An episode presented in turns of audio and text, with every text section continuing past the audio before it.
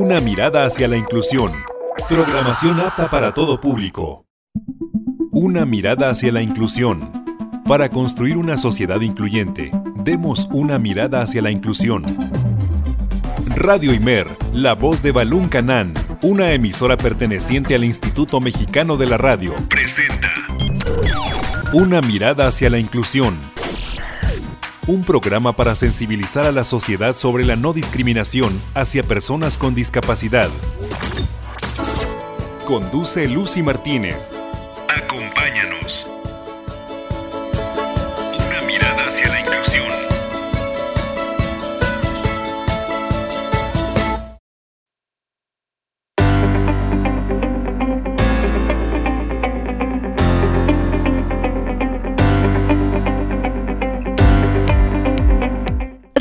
107.9 de FM y 540 de AM para mí es un placer acompañarte esta tarde en esta emisión número 81 de Una mirada hacia la inclusión. Soy Lucy Martínez, voy a estar acompañándote durante estos 60 minutos eh, con este tema tan interesante que vamos a tratar el día de hoy como es adultos mayores, cómo llevar la última etapa de la vida. Y creo que es un tema que debemos escuchar con mucha atención porque en algún momento nosotros eh, pues vamos a llegar a esa edad si es que se nos permite. Y bueno este debemos conocer las actividades que ellos pueden realizar porque nuestros adultos mayores en ocasiones son vulnerados en sus derechos eh, ya no son respetados eh, se les excluye por parte de la familia de los trabajos y de todo este tipo de situaciones y no sabemos comprenderlos porque se comportan de alguna forma. Entonces vamos a conocer un poquito con nuestra experta que ya nos está esperando vía telefónica y pues porque hoy este pues continuamos con lo del Día Internacional de las Personas con Discapacidad, pues vamos a escuchar una cápsula realizada por eh, algunos amigos que les encanta esto de la producción radiofónica. Así que eh, pues la mención aquí a nuestros compañeros Néstor Luz Adriana y Valtier Mejía, quienes son los que colaboran en esta cápsula del 3 de diciembre. Se van a divertir con esta. Y además vamos a tener música realizada por personas con discapacidad. Así que este programa va a estar interesante. Así que quédate conmigo y recuerda que estás en Radio Inmer y que somos una radio pública.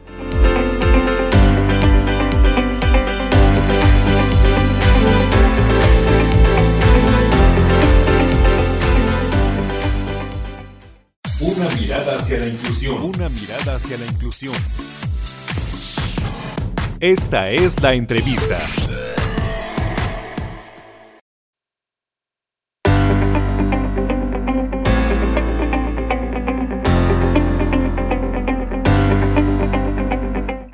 De Radimer, la voz de Balún Canan, estamos en nuestro primer bloque. Y bueno, el día de hoy vamos a tratar un tema muy muy importante, sobre todo porque ¿quién, quienes de nosotros no conocemos a algún adulto mayor o quienes de nosotros no tenemos algún adulto mayor en casa y pues es algo que, que necesitamos comprender cómo llevar la última etapa de la vida, creo que deberíamos llevarla de una forma digna, de una forma adecuada.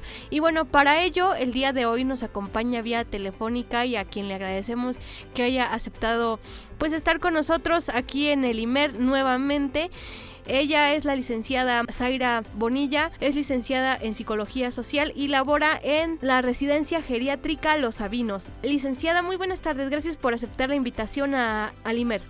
Muchísimas gracias, Lucy. Por supuesto, a Radio Mer en general por esta invitación tan, tan bondadosa. La verdad, yo súper encantada de dar a este tema eh, respecto a los adultos mayores, que muy poco se habla, pero que trae un montón de dudas, ¿no? Entonces, pues vamos a arrancar con eso y siempre es un placer estar aquí con ustedes. Claro, licenciada, y tocó esta fibra muy interesante, ¿no? Que muy pocas veces se habla y es un grupo vulnerable y que necesita ser incluido en muchos aspectos de nuestras vidas, de, de, de nosotros como juventud, ¿no? Y que muchas veces decimos, ay, no, ya está viejo, ¿no? Ya qué vas a ver, o ya no, ya no puedes. Entonces uno también infravalora, pues, las capacidades de nuestros adultos mayores. Pero, licenciada, ¿qué es la geriatría? Claro, es una pregunta súper importante, este, Lucy. La geriatría es muchas veces confundida con la gerontología. Ahorita vamos a acercarnos un poquito a esto. Primero, la geriatría viene del griego geros, que significa anciano, y atricos, que significa un tratamiento médico. Básicamente la geriatría es una rama de la medicina que previene y trata las enfermedades en las personas adultas mayores, por supuesto. Pero hay algo muy importante. La geriatría no solamente se ocupa de las enfermedades en la edad adulta, sino también de la salud en el adulto mayor. Y esto es muy importante ¿por porque la geriatría haya a relucir que la vejez no es una enfermedad. ¿no? De alguna manera la etapa de la vejez no es una enfermedad, porque así como trata las enfermedades propiamente del adulto mayor, también trata la salud del adulto mayor. Muchas veces relacionamos esta parte de la vejez con la enfermedad porque sabemos que muchas de las, de las em, enfermedades crónicas, de los padecimientos, obviamente de los cambios físicos, cognitivos en el adulto mayor, pues se dan justo en esta etapa, ¿no? Pero al final recuerda, la vejez no es una enfermedad, la geriatría se dedica a estudiar tanto la enfermedad como la, como la salud del adulto mayor. Muchas, muchas personas me han dicho, sabes que fíjate, acudí con un, a un, con un gerontólogo, él también es como un geriatra, ¿no? Muchas personas tienen esta duda.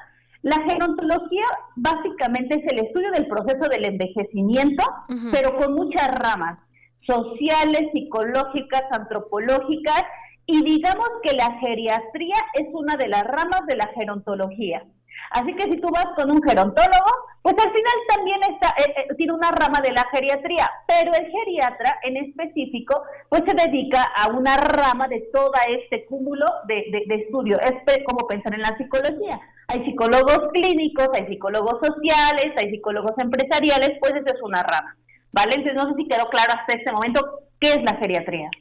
Claro, es una, una ciencia muy interesante y cómo eh, velan, ¿no? Por el bienestar de nuestros adultos mayores, porque en algún momento, pues ellos también entran eh, en estos cambios que ya mencionó y también entran en una etapa de, de, depresión, ellos también como que no se sienten a gusto o ya sienten que pues no pueden más, ¿no? Con su vida y dicen, no, pues este pues me siento cansado, ya no puedo, pero también influye mucho el trato de la familia. Entonces, eh, ¿qué apoyos podemos brindar a los adultos mayores, licenciada? Porque pues uno como joven no entiende a veces los cambios de, de humor, a lo mejor, o, o, a veces pues dice uno, ay, es que ya está viejito, ya se volvió muy necio, ¿no? Entonces me desespera, me enoja y ya no puedo, ¿no?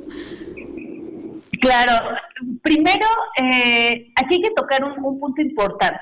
¿Qué es el trato digno al adulto mayor? ¿Y qué significa dar un trato digno? ¿no? Porque al final de cuentas empezamos a poner tabú y empezamos a, poner fetiches en el adulto mayor. Es que ya es como un niño, es que ya es necio. Ay, vamos a tomar una decisión en familia, pero él no lo tomen en cuenta porque al final ni siquiera sabe de qué estamos hablando y al final pues igual déjelo hasta el final o no lo, o simplemente no tomen su opinión.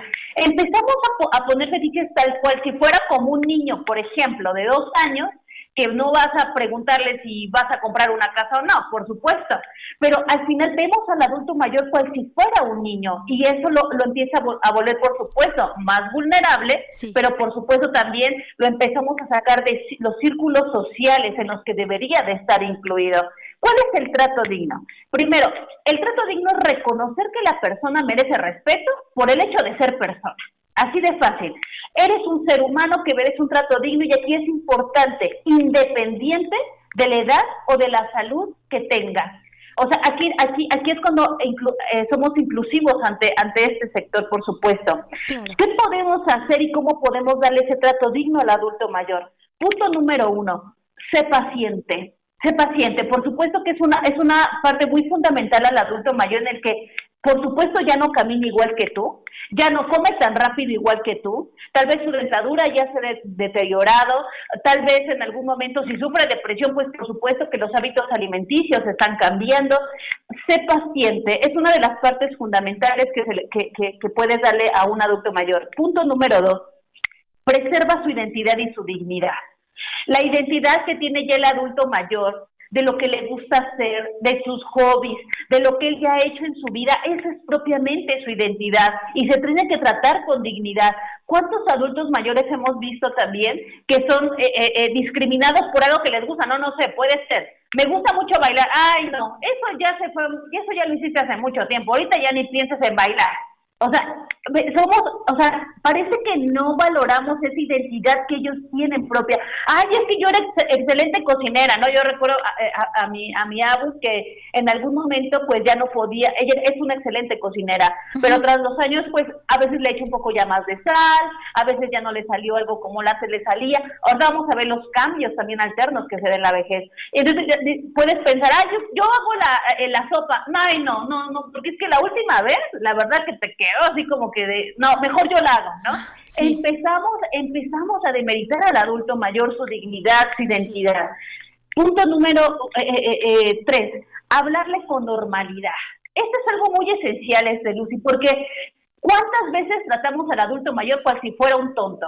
Cual si fuera un niño, cual si fuera, cual si fuera, este, que no, como si fuera un extranjero que hablara, que hablara diferente idioma y, oye, este, si me estás escuchando, o sea, eh, usamos un lenguaje tal cual si viéramos al adulto mayor como alguien que ya no está capacitado, capacitado para la escucha. Por supuesto, si el oído del adulto mayor está deteriorándose, ah, bueno, aquí hay diferente significancia, pero si el adulto mayor no tiene ese problema, háblale con normalidad ¿sabes?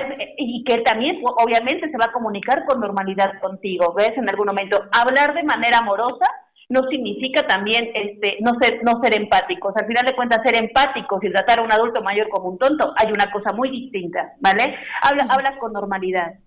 Eh, siguiente punto, ayúdales a ser útiles. Los adultos mayores necesitan sentirse útiles.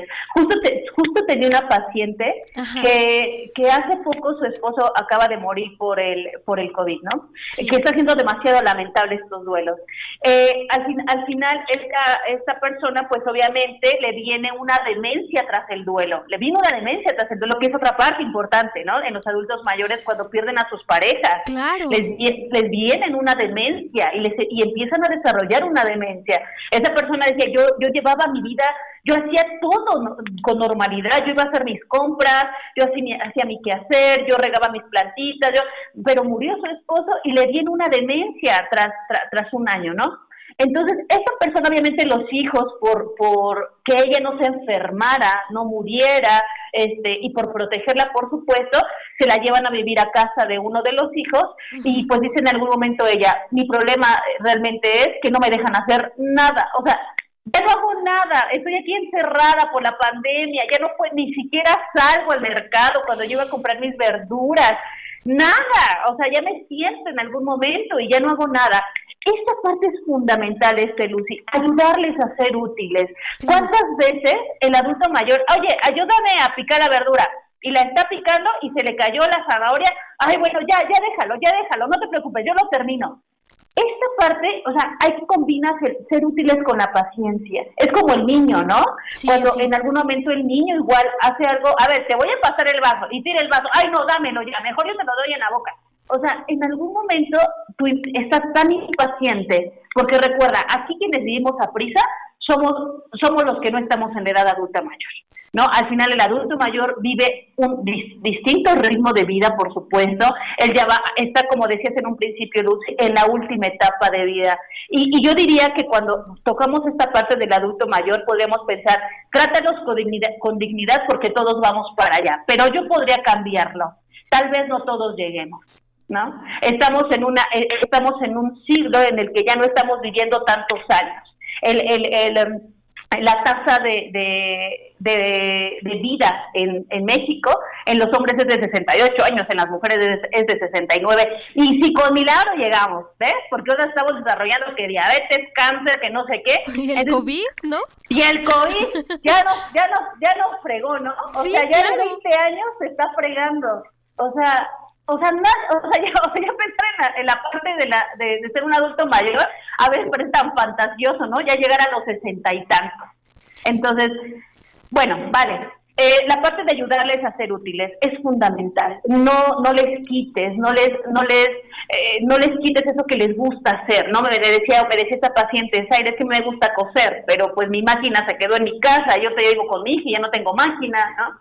Y, y, y en algún momento decía, es que hay que traer la máquina, ay, pero es muy tedioso, pero sí, hay cosas que podrían ser tediosas para ti porque tú estás llevando tu vida. El adulto mayor se le está quitando, ¿vale? La siguiente, fomentar su aprendizaje ¿Cuántas veces vemos adultos mayores que quieren terminar su primaria? ¿Cuántas veces vemos adultos mayores que quieren aprender a tocar un instrumento? ¿Cuántas veces vemos adultos mayores que quieren fomentar y aprender a bailar? ¿Y, cuál es el típico comentario que hacemos? Ya estás grande, ¿no? Ya estás grande. ¿Para qué? ¿Para qué? Exacto. ¿Para qué terminas la prepa? ¿Para qué terminas tu primaria? Así, al final de cuentas, si vas a ejercer, ya déjalo, mejor ponte a regar tus plantas, ¿no?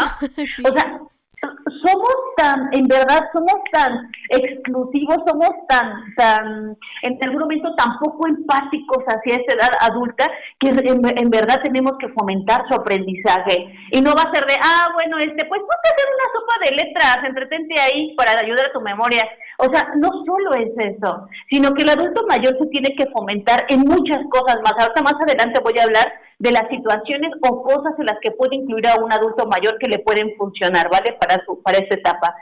Y, y, el siguiente punto, que es el último, evitar el aislamiento. Y, digo que es fundamental, ¿por qué? Porque estamos en una época de pandemia que está siendo crucial para todo adulto mayor.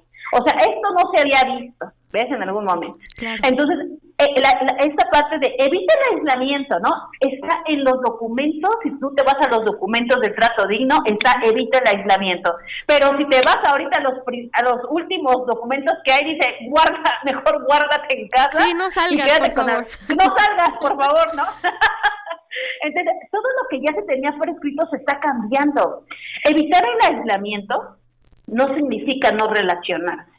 Hay una diferencia muy abrupta y que en tiempos de pandemia no lo hemos entendido, que pensamos que estar aislados significa estar solos, encerrados, aburridos y sin hacer nada. El aislamiento no significa no socializar. Obviamente estamos en una etapa, Lucy, de las relaciones virtuales que por supuesto no vienen a salvaguardar lo que teníamos antes, eso es algo muy claro, que no te van a llenar como te llenaban antes de abrazar, de, de, de besuquear a la gente, de, y más si eras muy afectivo, por supuesto, pero pues hoy creo que necesitamos tomar estas armas de manera prudente. ¿Qué puedes hacer, no? Ya tengo a mi adulto mayor, no lo puedo sacar, no me lo puedo llevar, no puedo andarlo paseando, porque yo sé que también ahorita es época de poner, tanto yo como joven, tanto él como adulto estamos en riesgo, ¿no? Ya todos somos vulnerables hasta los niños. Entonces, eh, evitar el aislamiento, ¿qué significa? Recuerda, no significa que no se relacione. Entonces, ¿qué puedo hacer, no?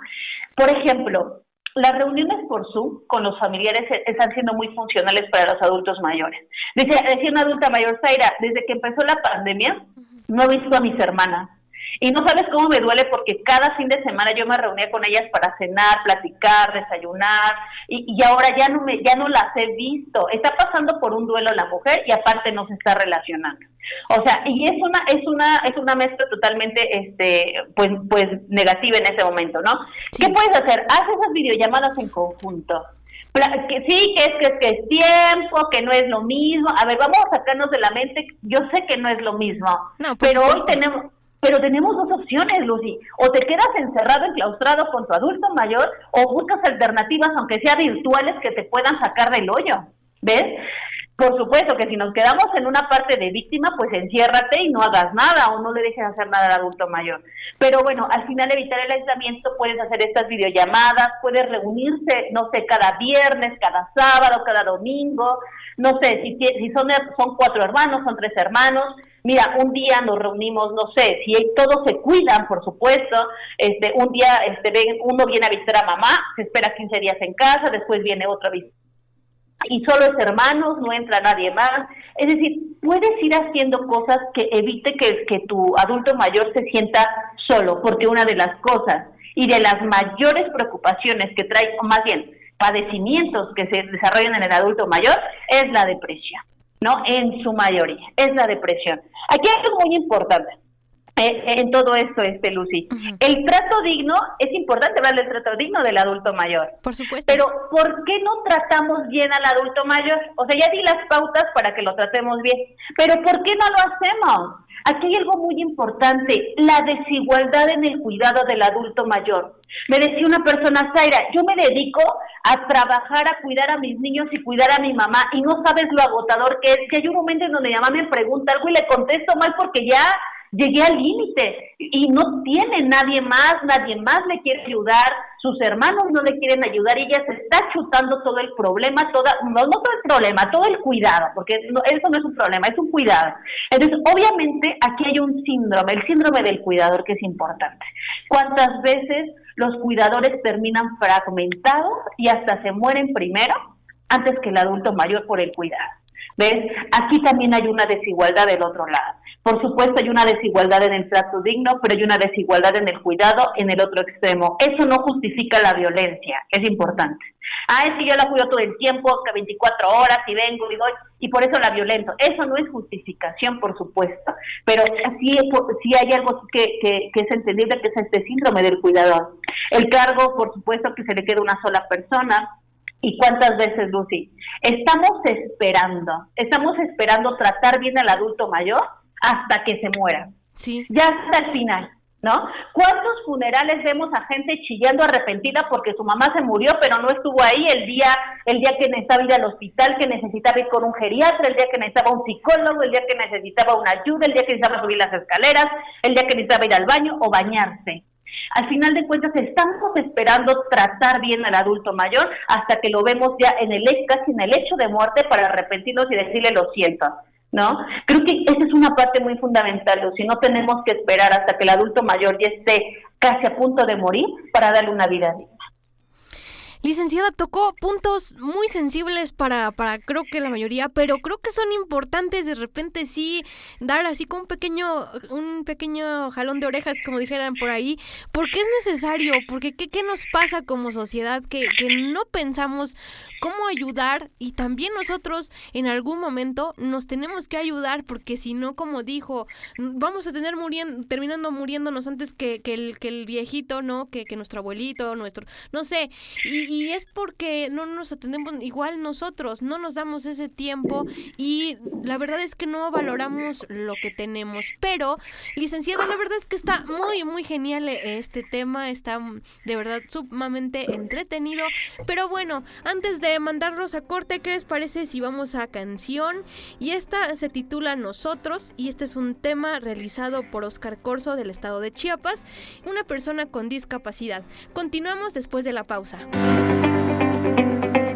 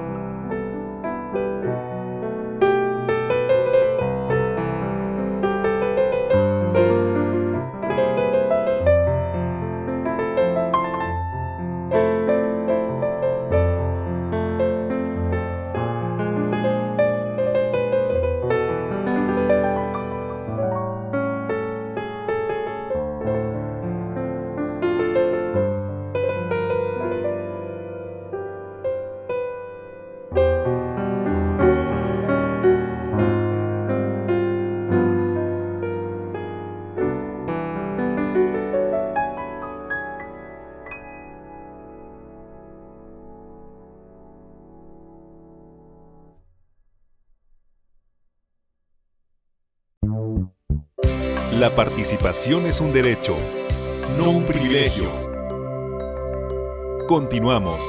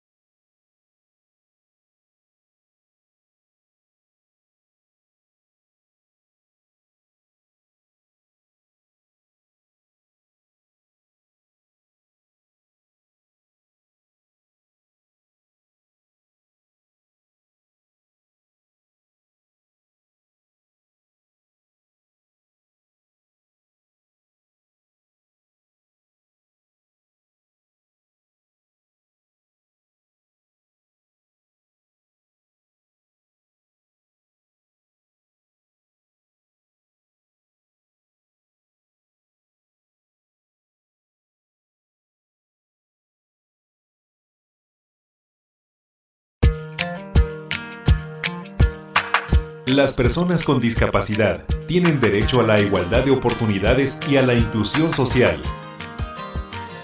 Una mirada hacia la inclusión. Continuamos.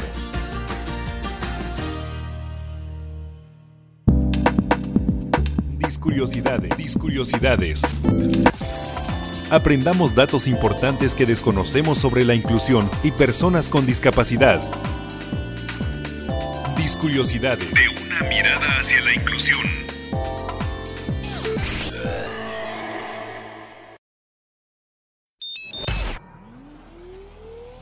Hola, ¿cómo están? Este es tu programa de concursos Tomando Conciencia, porque ni te imaginas cuando puedes adquirir una discapacidad. Con ustedes, nuestro conductor, Casimiro Miramontes. Comenzamos. Hola, ¿cómo están? Bienvenidos a su programa favorito, Tomando Conciencia. ¡Empezamos! Equipo Nivea. ¿Quién es este cantante y qué tipo de discapacidad tiene?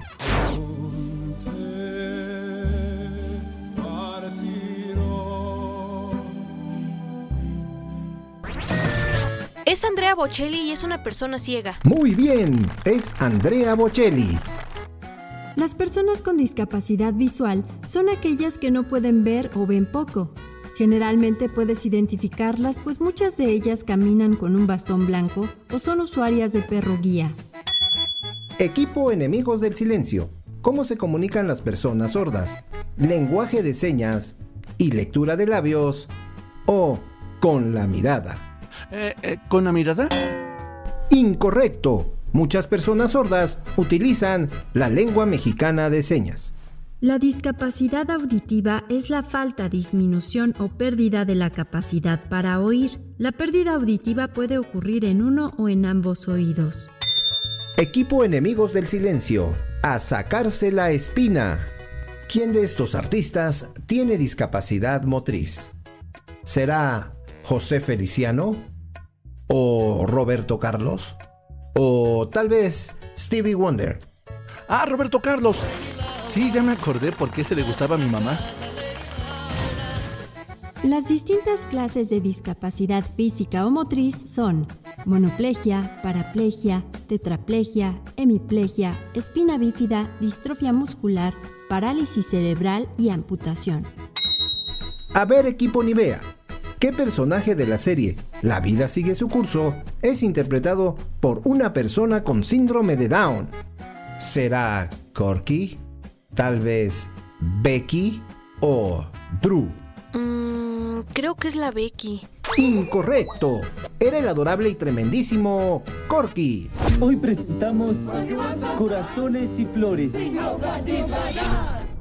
Las causas de la discapacidad intelectual son variadas, desde cuestiones relativas al desarrollo cromosómico como en el caso del síndrome de Down, hasta infecciones, desnutrición severa, traumatismos, dificultades en el metabolismo, entre otros.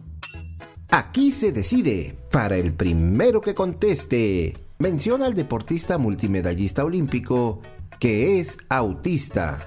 Usain Bolt, Michael Phelps o Carl Lewis. Ah, sí, ese campeón de Michael Phelps. Correcto, es el nadador estadounidense Michael Phelps. El trastorno del espectro autista es una discapacidad relacionada con el desarrollo del cerebro, que afecta la manera en que una persona percibe y socializa con los demás, lo que causa problemas en la interacción social y en la comunicación. Muchas gracias por participar. Nos vemos en el próximo de la serie de Tomando Conciencia, tu programa de concurso. ¡Hasta la vista! 3 de diciembre, Día Internacional de las Personas con Discapacidad. Discapacidad no es una enfermedad, es una condición de vida. Escuchas. Una mirada hacia la inclusión. Una mirada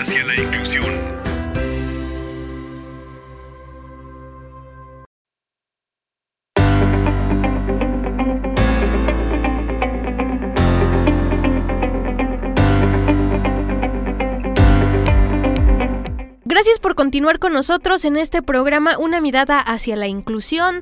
Después de escuchar esta cápsula sobre el 3 de diciembre del Día Internacional de las Personas con Discapacidad, continuamos escuchando este tema importante adultos mayores, cómo llevar la última etapa de la vida y nos acompaña vía telefónica la licenciada Zaira Bonilla.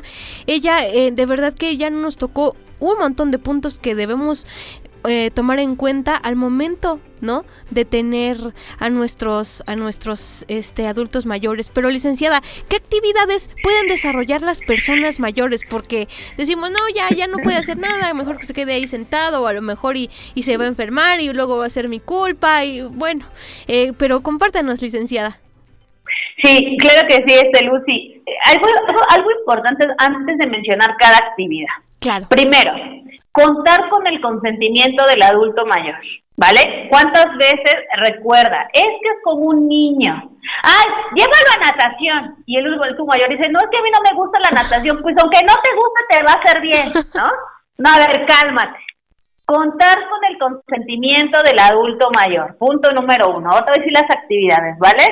Eh, consulta un profesional también es fundamental. A ver, a mí, pues es que a mí me gusta la natación, hay que llevárnoslo. A ver, espera, si tu adulto mayor ha tenido un problema, por ejemplo, de oído, piensa si puede ser apto la natación o la caminata, bla, bla, bla. Consulta un profesional. Eh, y bueno, una parte fundamental es que eh, todas las actividades que voy a mencionar a continuación, pues obviamente fortalecen y estimulan la parte física, cognitiva y emocional del adulto mayor. Entonces, Punto número uno, ¿qué puede hacer el adulto mayor? Bicicleta o ejercicio físico, en general, la bicicleta, ¿vale? La bicicleta puede ser algo muy fundamental que le puede servir. Hay adultos mayores que les encanta y les viene muy bien. Qué bueno, aquí hay algo fundamental. La bicicleta, pues ahora sí que, pues no tenemos tampoco la inclusión en nuestras calles, ¿no? Como de, ay, apto para bicicletas, no, pues estamos todavía como que no estamos en ese punto. ¿Qué puedo hacer? Me lo puedo llevar a algún deportivo, este, donde yo esté consciente de que eh, lo estoy mirando por si algo le sucede, algo le puede pasar, o estamos, o yo hago junto con el ejercicio, es algo muy, muy bueno también. Caminata, la caminata también le viene muy bien al adulto mayor, la yoga o el tai chi, hay adultos mayores que les encanta y que en verdad la yoga y el tai chi este, son, son actividades muy, muy buenas para bajar los niveles de ansiedad y estrés. Nadar, por supuesto, nadar es una de las cosas que a muchos adultos mayores les encanta y está, está, está dentro de las actividades programadas para adulto mayor. La lectura. La lectura también es una parte fundamental. Eh, también puede ser que le guste leer al adulto mayor, pero ya posiblemente sus ojos ya no, ya no tengan la capacidad de antes, se canse mucho, pues puedes acompañar en la lectura en voz alta, ¿no? Como, como, como cuidador, ¿sabes qué? Mira qué libro quieres leer y yo, yo te lo leo en voz alta, estoy aquí junto contigo. Esta parte es muy, muy padre. Cursos y actividades culturales, participar también en entidades culturales o deportivas. ¿Cuántos adultos mayores estamos viendo que andan dirigiendo las carreras de no sé qué y que andan dirigiendo las bicicletas, andan dirigiendo, o sea, esto está muy padre también, que ellos sean partícipes de las entidades culturales y deportivas terapia de baile. La terapia de baile es maravillosa. Yo yo les decía a los adultos mayores hace hace poco, algunos tuvimos un taller y les decía cuán importante fue era la marimba en Comitán los, los domingos o los sábados domingos que estaba, ¿no? Sí, muchos ¿no? Era una actividad que, que, los reunía y se iban con la familia a veces y si no solitos y se estaban alegres, ¿no? Y, y luego se ponen medios nostálgicos también porque de eso se trata, ¿no? Que recuerdan sus tiempos y, es muy bonito escuchar eso, esas anécdotas. Sí, sí, sí, la terapia de baile es buenísima, este Lucy. ¿Y cuántos adultos mayores tras la pandemia les quitaron la marimba cuando la marimba era tal vez el único recurso que tenían para salvaguardar su semana, ¿no? Y salirse un rato, irse a bailar, a, platicar, a chismear con la comadre. O sea, era, era una parte que ahorita comer las papitas, ahorita comer el helado, o sea, era un momento muy padre que, la, que los otros mayores estaban haciendo, ahora parece ya regresó la marimba, pero esta terapia de baile es muy funcional, muy funcional. La risoterapia es otra. La risoterapia es otra de las eh, terapias muy fundamentales, muy buenas para el adulto mayor. La abrazoterapia, lo digo entre comillas, hasta que en algún momento podamos hacerlo, ¿no? Pero eh, en algún momento la brazoterapia eh, es parte de, esto. Juegos de mesa, la lotería, los juegos de memoria, este, lo que igual el adulto mayor puede elegir, el dominó, todos estos juegos son muy, son muy lúdicos para ellos. Y es muy significativo también tener al menos una vez a la semana momentos de película. ¿no? a veces pensamos, ¿sabes qué? El adulto mayor pues ya se queda dormido, ¿no? Entonces ya no le pongas películas. Pero pues a lo mejor sí le guste, ¿no? o sea, vea la mitad, pero entonces se queda dormido. Está bien, o sea, recuerda, tú como cuidador no tienes que controlar todo en el adulto mayor. Muchas veces me dicen, me dicen pacientes, es que mi mamá lloró y ya me estoy preocupando. A ver, ¿y tú has llorado? No, pues sí. ¿Y qué, o sea, qué, qué, qué, qué, por qué tachamos tanto a la tristeza? Obviamente, si tiene una tristeza crónica, pues es una depresión, ah, bueno. Pero si el adulto mayor lloró, pues entonces escúchalo, está queriendo decir algo y también tiene derecho a chillarlo como nosotros, ¿no? En algún momento. Entonces, esa parte es muy fundamental. Las películas es una, es una de las actividades muy, muy hermosas para el adulto mayor. No, pues mira, ya nos dio una serie de actividades que podemos poner en práctica con nuestro adulto mayor, si lo tenemos en casa, y de verdad les dediquemos tiempo, tiempo, porque pues eso es lo que a veces nos hace falta, pero debemos destinar, ¿no? A veces más vale calidad que cantidad, entonces debemos darnos un espacio. Y licenciada, pues ya hablamos de las actividades, de todo lo que pueden hacer y todo. Pero, pero también cómo podemos preparar a los familiares de los adultos mayores para que pues, los traten bien. Claro, esa es una parte eh, muy importante, ¿vale? Lo que acaba de mencionar, Lucy. ¿Cómo nos preparamos? ¿Cómo nos preparamos para, para ser cuidadores? ¿No? Primero tenemos que entender eh, que los cambios en el adulto mayor van a ser significativos por, en, en ambos sentidos, entre, entre la parte cognitiva y la parte física, ¿vale? Tenemos dos, dos extremos. Primero, ¿cómo puedes estar preparado? Infórmate. Punto número uno, infórmate. No te avientes al ruedo así nada más porque sí, infórmate. Si tú tienes que ir como cuidador a un psicólogo, asiste al psicólogo. Si tú tienes que ir como cuidador con un geriatra para que te instruya sobre algo que tiene tu, tu, tu, tu adulto mayor, hazlo. Recuerda, aquí también es una ayuda para ti. ¿Cuáles son los cambios significativos para poder entender el cuidado también, ¿vale? Porque si no entendemos qué situaciones están cambiando en el adulto mayor, no vamos a saber cómo cuidarlos de manera oportuna. Entonces, ¿cuáles son los cambios significativos? Obviamente, pues el envejecimiento cognitivo, ¿no? Es una de las cosas que trae consigo el, eh, eh, la edad adulta, que la edad adulta se considera que es a partir de los 60 años en los países desarrollados. este, en los, perdón, a los 60 años, según la ONU, establece la edad del adulto mayor, pero los 65 años es en los países desarrollados. Entonces, bueno, eh, los adultos mayores empiezan a enfrentar ya alteraciones frecuentes neurológicos como la atención, la memoria, el lenguaje, la visión espacial, la inteligencia, las habilidades de visión. Y aquí hay algo muy fundamental y que la mayoría de las personas empieza a preguntar, entonces mi adulto mayor está enfermo. Hay una gran diferencia entre el envejecimiento cognitivo y las enfermedades tales como el Alzheimer, tales como la demencia senil. Las funciones cognitivas, por supuesto, que van a afectar entre, es que mi adulto mayor ya no pagó las cuentas a tiempo, es que mi mamá este, chocó el carro, ¿no? Mi mamá nunca había chocado el carro, pero ya chocó el carro, ¿no? Es que le estaba siguiendo una receta para Navidad o para el cumpleaños de fulanito de tal y pues no le salió, pero ella es una excelente cocinera, no sabemos por qué, o los medicamentos no sabe si se lo tomó o no, y ahora no sabemos qué hacer porque esa pastilla no se la puede tomar más de, este, no se puede tomar dos dosis, ¿no? Estas funciones cognitivas se empiezan, por supuesto, a alterar. Obviamente, ahí está tu pregunta, este, Lucy, ¿cómo me preparo para todo esto? ¿No? ¿Cómo me preparo para cuidarlo en estas situaciones, para no alterarme en estas situaciones, para no regañarlos? ¿Por qué no te tomaste el medicamento? ¿Por qué chocaste? ¿Qué no te diste cuenta? Es que si ya nos cortaron la luz, te tocaba así pagarla. A ver, hay que, ¿recuerda? Sé paciente. Era el trato digno, una de las cosas del trato digno. Sé paciente. Los adultos mayores eh, no informan a sus familiares sobre estas, estas posibles eh, cambios por pena, por vergüenza. de que, ay, es que ya no estoy escuchando bien. Conocí una paciente que decía, es que, Zaira, tiene como un año que no escucho bien con el oído izquierdo. Ya lo comunicó a sus familiares, es que me da mucha pena porque, no sé, van a pensar que ya me voy a volver este, dependiente a ellos. Muchos adultos mayores no informan, no comunican lo que les está pasando por pena y se están esperando hasta que en verdad ocurra un accidente, les llegue a pasar algo, le piten al cruzar la calle y no escucho porque nunca avisó que estaba perdiendo la audición. ¿vale? Entonces, es muy importante que tengas en el adulto mayor la comunicación oportuna para saber y el cuidado, obviamente, para saber qué cambio está desarrollando. Eh, me, decía, me decía una paciente, Zaira, este, mi, mi mamá está olvidando las cosas, le está dando Alzheimer. Importante, el envejecimiento cognitivo no es igual que el Alzheimer. Vamos a ver tres diferencias muy rápidas, ¿vale? Sí. La parte la parte del eh, el, perdón, el envejecimiento cognitivo es parte del envejecimiento. El Alzheimer es una enfermedad crónica y neurodegenerativa, ¿vale? Aquí ya tenemos una diferencia.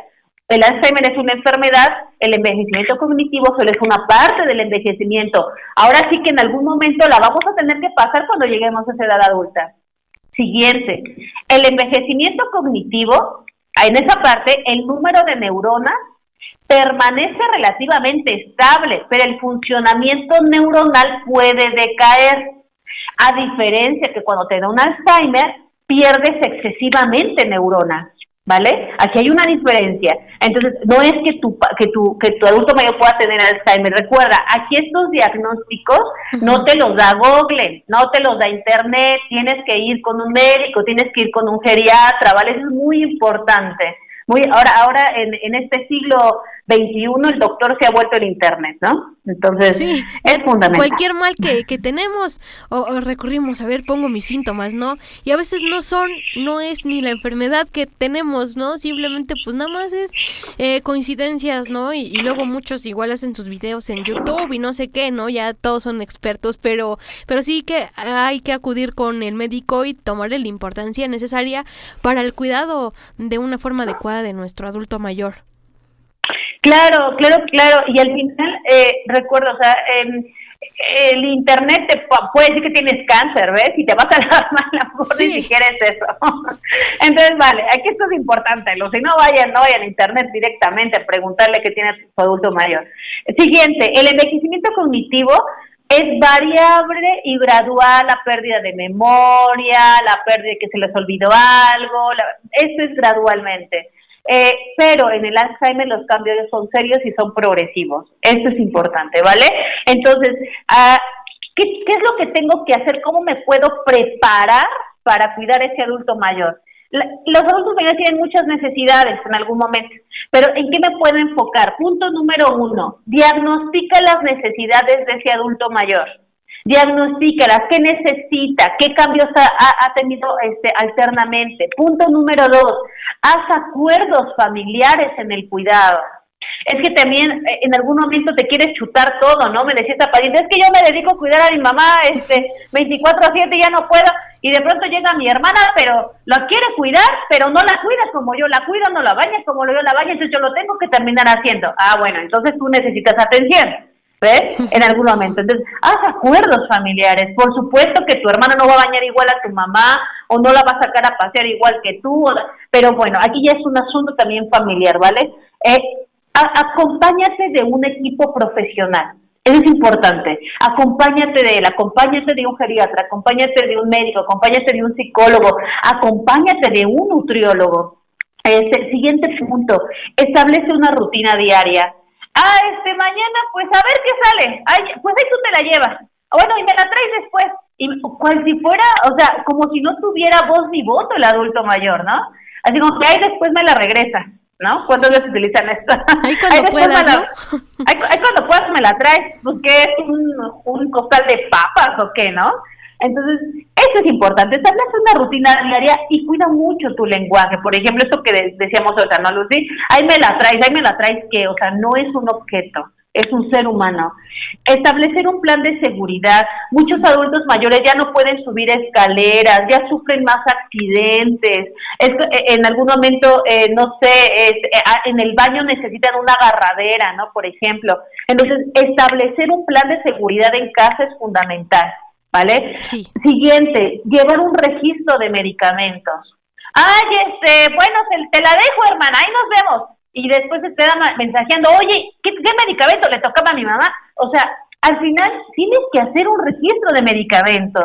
Aquí recuerda, aquí tienes que hacer un plan de acción familiar en lo que incluyas a la gente que tiene que estar incluida para hacer este plan de medicamentos, porque puede ser que el adulto mayor ya no recuerde si tomó o no tomó ese medicamento. Siguiente, un plan de alimentación, un plan alimenticio es fundamental. El nutriólogo aquí es fundamental. El adulto mayor regularmente ya no come mucho, entonces tienes que llevar una comida balanceada o sea, si tú te comías una hamburguesa, lo gusta mayor, ya ni la hamburguesa se le antoja, o sea, ni pasa por su mente, come poquito. Entonces, muchas veces, el, el, como adultos, pensamos, es que, ¿qué problemas tendrá el adulto mayor porque ya no está comiendo bien?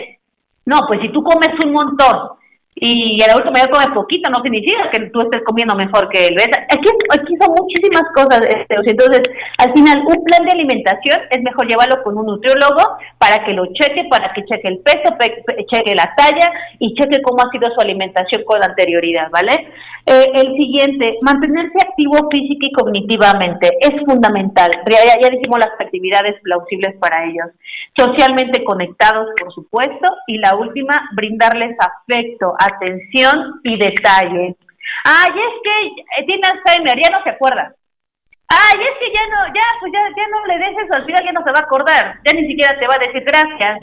Recuerda, en, en, las personas que tienen Alzheimer puede ser que ya no recuerden, pero sí sienten, sí sienten. Entonces, esta es una parte fundamental, bríndale afecto, atención y detalle.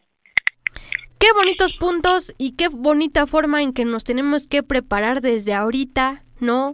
Este, para que en algún momento cuando tengamos a nuestros padres, a nuestros abuelos en casa, pues sepamos cómo podemos apoyarlos, cómo podemos brindarle ese afecto que necesitan porque nos olvidamos de ellos, eh, nos olvidamos y decimos, no, pues ya está grande, o sea, ya para qué, ¿no? Ya todo, o sea, nosotros los, los limitamos siendo que ellos pues todavía tienen mucho por qué vivir, qué recorrer, ¿no? Y a lo mejor ya están más tranquilos porque pues en su juventud ya hicieron todo lo que, pues todo lo que hace uno a, la edad de joven, ¿verdad?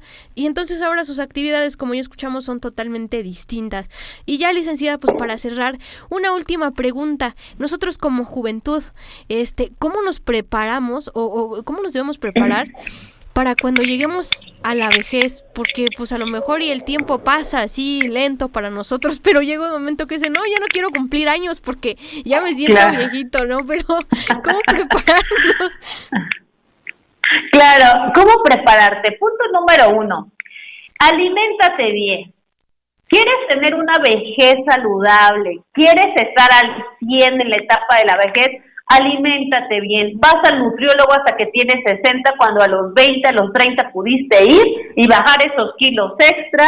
Pudiste hacer ejercicio, pudiste hacer muchas cosas, pero pues no las dejaste. En la edad, en la edad temprana, aliméntate sanamente, cuida tu cuerpo, Cuida tu cuerpo, que es fundamental. Cuida, cuida, eh, en algún momento recuerda también, hay muchas cosas importantes en eso de cuidar tu cuerpo.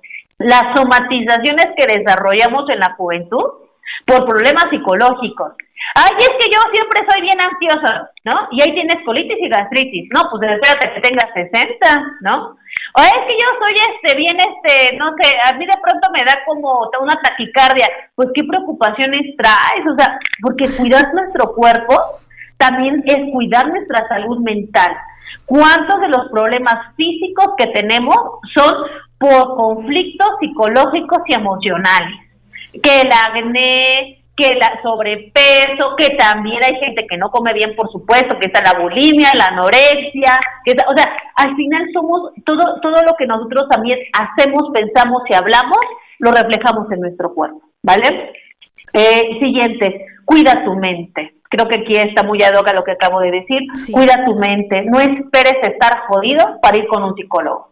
O sea, si ya te estás sintiendo medio jodido, asiste.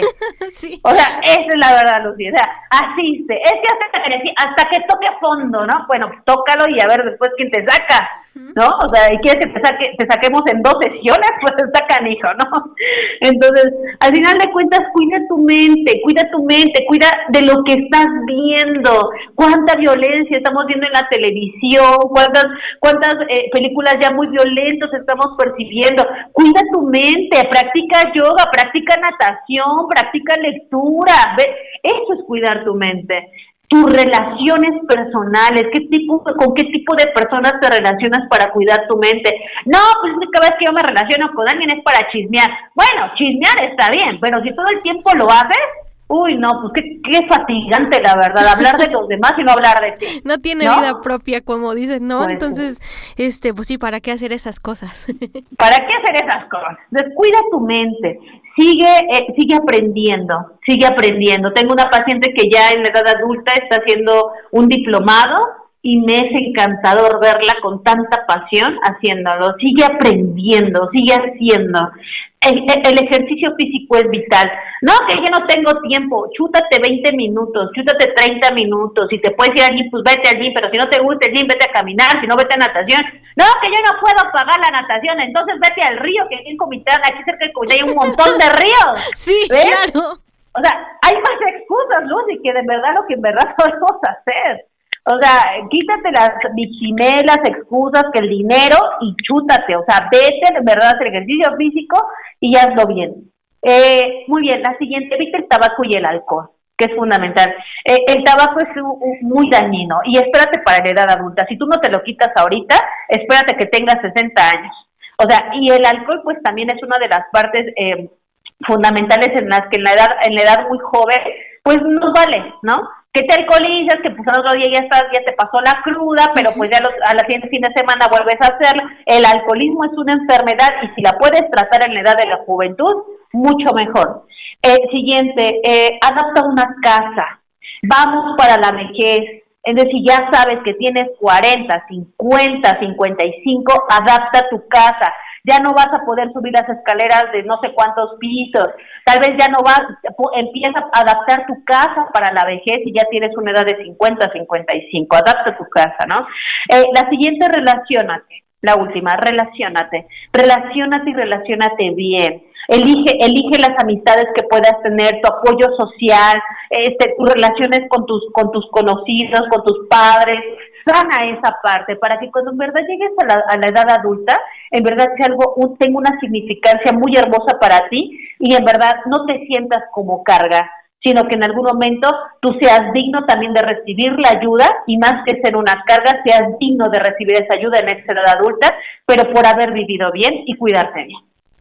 Licenciada, gracias de verdad por este tema tan maravilloso, por esta charla tan, tan agradable y que también nos, nos enseña mucho a reflexionar, nos enseña que nosotros pues también vamos ya en ese camino, entonces pues ni modo, o sea, este pues solo nos resta ¿no? Cuidar a, nuestro adulto mayor, respetarlo, respetar sus derechos, sus decisiones, porque también son capaces aún de decidir. Y pues, este, pues qué mejor, ¿no? Este, que ellos vivan la última etapa de su vida con tranquilidad, con dignidad, y que el día que les toque irse, pues se vayan, este, pues felices, ¿no? En, en, en algún sentido. Claro, claro que sí, este, Lucy, y pues siempre agradecida contigo, gracias por este espacio. Recuerda que en Comitán tenemos una residencia geriátrica con una nutrióloga, yo como psicóloga, por supuesto que estoy ahí para servirles. Y bueno, pues encantada de haber estado en este espacio. No, pues los encantados fuimos nosotros de tenerla de nueva cuenta porque ha estado usted en otros espacios, pero pues qué mejor contar con, con usted de nuevo en este espacio de una mirada hacia la inclusión.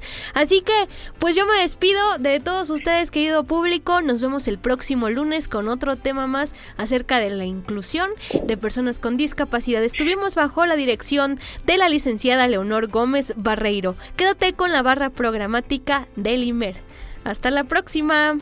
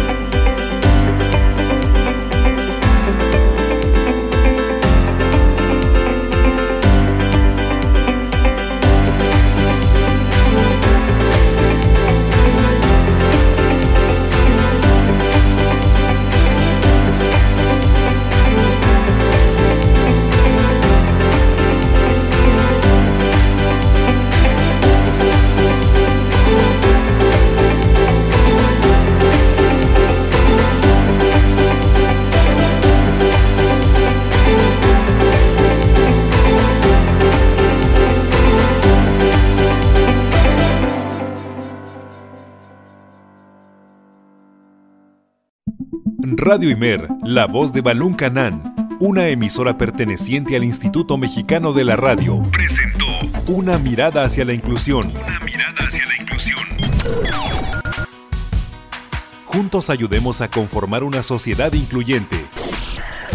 Escúchanos en la próxima emisión. Una mirada hacia la inclusión. De una mirada hacia la inclusión